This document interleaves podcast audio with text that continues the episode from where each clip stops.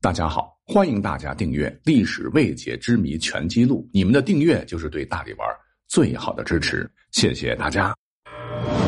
由喜马拉雅联合大历史独家推出探秘类节目《历史未解之谜全记录》，欢迎收听。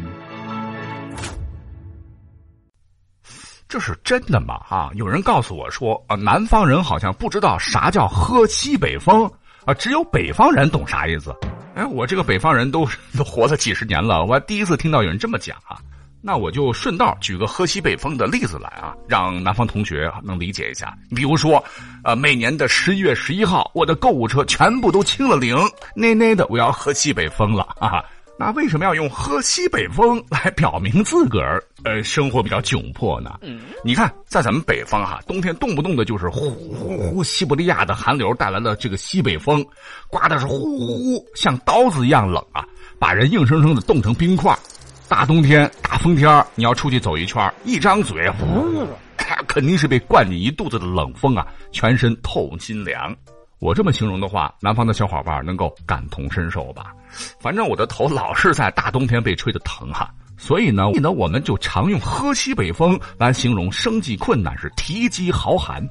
讲到这儿呢，还有一个流传已久的历史小故事啊，应该发生在春秋时期，跟喝西北风大有关联啊。说是当年呢，在北方哈有一个十分吝啬的赵财主，不想花钱，哎，却又想着给自个的儿子请个好的教书先生。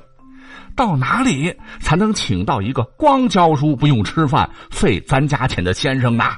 老婆说：“老公啊，听人说翻过那座山，前头有个小山村，村中有个穷秀才，不吃饭，只喝西北风。如果呢能把他请来，那就再好不过了。”赵财主高兴坏了，就骑着毛驴啊去请只喝西北风的先生。没想到他刚走出家门不远，就遇到了燕子。啊，就是那个辅佐三代齐王的晏子使楚的晏子，他想晏子那脑袋瓜多聪明啊，听听他的建议也不错呢，就高兴的把自个儿的打算呢给晏子说了。晏子听了以后连声说：“好，好，好啊，请到这样的先生真是大大的好。”可是说完呢，过了一会儿，他寻思半天，又连连摇头说：“嗯，不行，不行，要是有一天万一刮起了东南风，拿什么东西给先生吃呢？”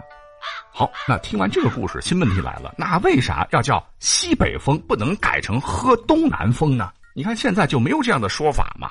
那刚才不讲了吗？西北风很强啊，这个风力能喝饱。